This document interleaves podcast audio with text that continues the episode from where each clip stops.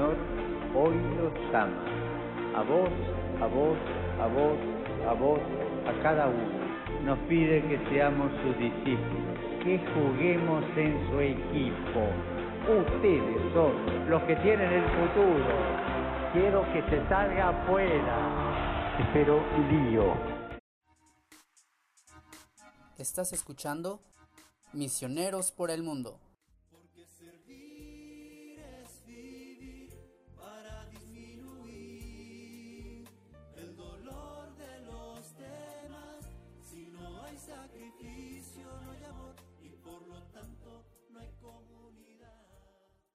Hola, ¿qué tal amigos? Bienvenidos a un episodio de Misioneros por el Mundo. Te saludan los micrófonos Miguel Betancourt y hoy tenemos a un invitado, un amigo especial. Escucha su nombre, lugar de procedencia y un saludo de su parte. Hola, ¿qué tal amigos? Eh, habla su hermano y amigo Eduardo Bernal. Soy originario de Catepec, Estado de México. Y pues bueno, estoy muy, muy bendecido, muy agradecido con Dios eh, de esta oportunidad de compartir este espacio con ustedes. Espero en Dios y sobre todo la intercesión de nuestra Madre, la Virgen María, para poder llegar, sobre hacer llegar el mensaje del Señor a nuestros corazones. Gracias por estar con nosotros, por acompañarnos, Lalo, y a todos nuestros queridos amigos anunciamos que con este episodio cerramos la primera temporada de este podcast y también cerramos ya el año litúrgico. Empezaremos Adviento, un tiempo nuevo, y nosotros en este medio también con, siguiendo algunos planes, compartiremos de igual manera el testimonio y la vivencia de aquellos que hemos experimentado el amor de Dios, hemos dado una respuesta para ir a la misión y esta misión no termina, continúa, porque no puede ser solo un estado de vida, no puede ser un momento de la historia, como dice Evangelii Gaudium en el número 273, sino que la vida misionera es esencial de todo bautizado. Y por ello nos seguiremos nutriendo de historias al escuchar a tantas personas que se han involucrado con el pueblo de Dios y estando cerca de él han descubierto a Dios mismo, a quien anuncian sin término. Cuéntanos, Lalo, algunas de tus experiencias en la misión, cómo fue que Dios te invitó a ti para que fueras a dar testimonio de lo que Él realiza y algún lugar en el que hayas estado, algo que nos quieras compartir. Pues miren, eh, el llamado que Dios me hizo fue a los 18 años. Eh, yo me encontraba estudiando la carrera de ingeniería eléctrica en el Instituto Politécnico Nacional. Eh, estaba empezando apenas la carrera, tenía, tenía todo en ese entonces lo que cualquier joven a lo mejor quisiera tener, la oportunidad de estudiar, la oportunidad de, tener a sus padres. Tenía una novia, para mí era una, una, relación muy bonita y pues bueno, también tenía mis amistades, ¿verdad? Servía en el coro de la iglesia y pues bueno, Dios, Dios me llama a, hacer mi año de experiencia con los servidores de la palabra. Es una experiencia en la cual a mí me costó muchísimo, muchísimo entender la conversión y sobre todo creer totalmente en la santidad. Yo creía que la santidad era cosa de, locos, de gente marciana extraterrestre, de gente anormal, que, vivió una vida de una forma tan ejemplar. Y yo jamás creí ser eh, partícipe de esa situación a través de los cursos bíblicos, a través de la oración principalmente, comprendí que Dios quería eso para mí, Dios quería la santidad, una, una persona, un Eduardo feliz, un Eduardo pleno, un Eduardo que eh, se desenvolvía en su ámbito de la mejor manera posible. Dicen por ahí, eh, este va a ser un, episodio muy, algo chistoso, porque dicen por ahí que, que, uno sale del barrio, pero realmente el barrio no, nunca va a salir de uno. Y recuerdo mucho una vez estando en la formación, que nos acaban a hacer eh, visiteo, a, tocar las casas, a, llevar la palabra de Dios a las personas. Y me tocó una vez en una calle, allá eh, en Chicolapan, en San Vicente Chicolapan, este, en el Estado de México, una calle donde, donde había un puesto de comida. Eh, esta señora se dedicaba a hacer guisados, vendía sus, su comida rápida. Un día me, me, topé ahí, había un grupo de señoras, ya ven que casi no se da, y empecé yo con la palabra de Dios y no me acuerdo qué cita les, eh, les anuncié y les empecé a predicar. Dije, a veces creemos en, en cosas más absurdas y no le creemos a Dios. Yo les decía, creemos en, en, gente del pare de sufrir y que empiezan a hablar así, hermano, porque es, es realmente bien importante y el manto sagrado, porque yo, yo, yo veía mucho el pare de sufrir porque me daba mucha risa y por eso lo sé. Y las, las señoras de ahí se reían, se reían y decían, no, hermano, muchas gracias. Y me pasó que a la semana siguiente me volví a tocar la misma calle y pasé por el puesto de comida y la señora me dijo, eh, hermano, venga. Y fui y le dije, ¿qué pasó, hermana? Me dice, ¿se acuerda de la predicación de la semana pasada? Y le dije, sí, ¿por qué? Dice, es que yo voy al pare de sufrir. Y le dije, no, le dije, no puede ser posible. y me dice, este, sí, hermano. Dice, pero fíjese que en el pare de sufrir me he sentido así, así, asado. Y, y resultó ser que, que ese mismo día, eh, este, ya era, caía la tarde, era el sol muy fuerte, y me dijo, me dijo, yo lo invito a comer. Creo que fue la palabra de Dios que, que pegó mucho en su corazón. dije, hermana, es que somos, somos 15, no estoy yo solo. Y ella agarró su sartén, era, era papas con, con, este, con rajas. Me dijo, eh, que Dios los bendiga, hermano.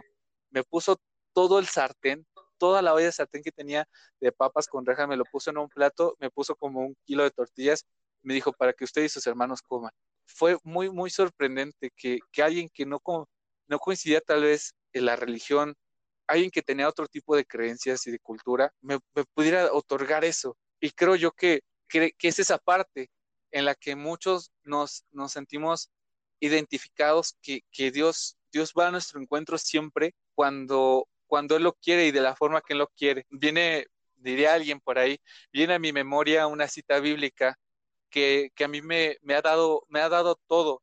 Y uno de mis libros favoritos es el libro del Génesis. Dice el libro del Génesis en el, en el capítulo 2, eh, versículos, eh, versículo 18. Dice, luego Dios, el Señor dijo, no es bueno que el hombre esté solo. Le voy a hacer a alguien que sea una ayuda adecuada para él. Eh, versículo 21. Entonces Dios el Señor hizo caer al hombre en el sueño profundo y mientras dormía le sacó una costilla y le cerró otra vez la carne. De esa costilla Dios el Señor hizo una mujer y se la presentó al hombre, el cual al verla dijo, esta sí, que es de mi propia carne y de mis propios huesos, se va a llamar mujer, porque Dios la sacó del hombre.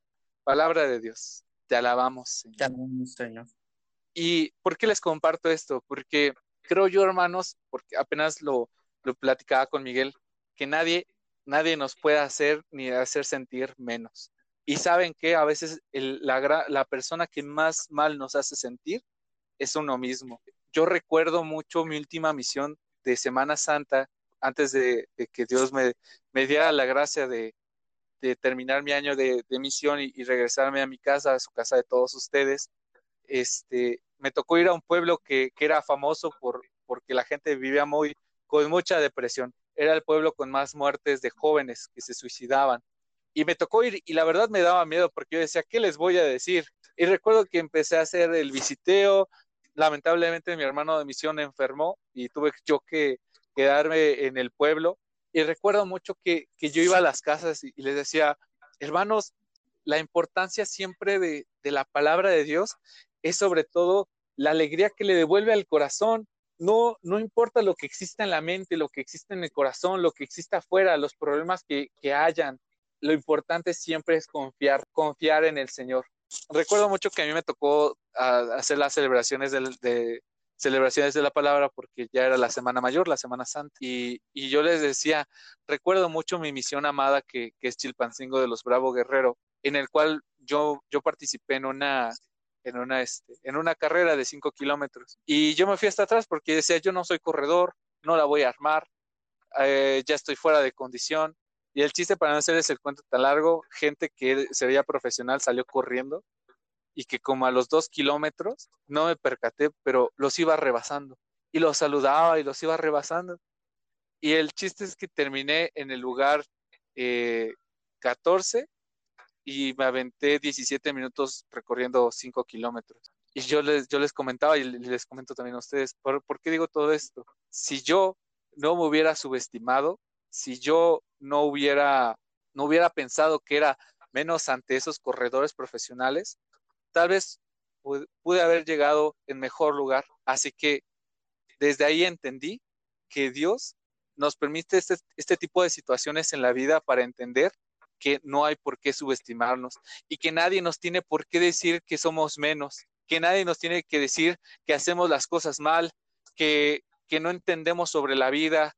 ¿Por qué? Porque cada quien va al paso que le toca, va en las situaciones y en las vivencias que cada uno le corresponden.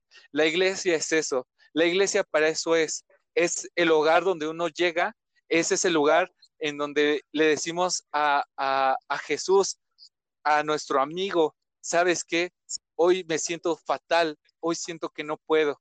Vamos a ese lugar donde está el Padre y le pedimos, ayúdame, porque te necesito a ti, porque no creo en mí, pero yo sé que tú sí en mí. Es ese lugar en donde encontramos la verdadera razón de vivir, de existir, de lo que somos y de la familia como tal. Hoy quiero tomar ya este, este espacio que se, me, que se me da para decirte, para invitarte totalmente, vuelve.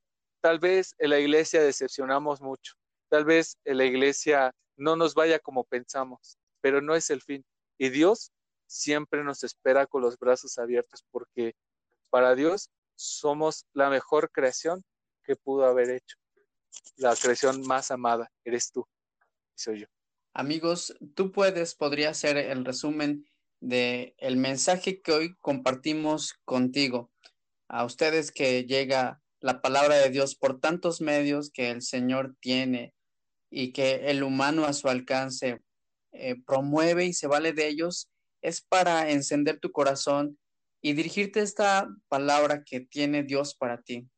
Si tú tienes el deseo de amar, en la iglesia encontrarás esta familia. Si tú tienes la inquietud por servirle, por darle una respuesta al Señor y entonces predicar su palabra y su propuesta, tú puedes. Que nadie te menosprecie, que nadie te diga que no tienes las capacidades, las habilidades. Dios acomoda todo, todas las piezas para que tú construyas en tu propia vida el proyecto que Él ha querido destinar con tanta grandeza, con tantos sueños, en el que hemos de ser felices. Amigos, llegamos al final de este podcast. Lalo, muchas gracias por compartirnos tu testimonio con esa alegría que te caracteriza. Invitamos a todos nuestros amigos a que en su propia vida reconozcan la voz del Señor que les llama y con valentía y generosidad den su respuesta y así todos seamos misioneros por el mundo. Gracias por seguir cada episodio de este podcast Esperen la próxima temporada y nos estamos viendo, o más bien escuchando, a través de estos medios. Hasta la próxima.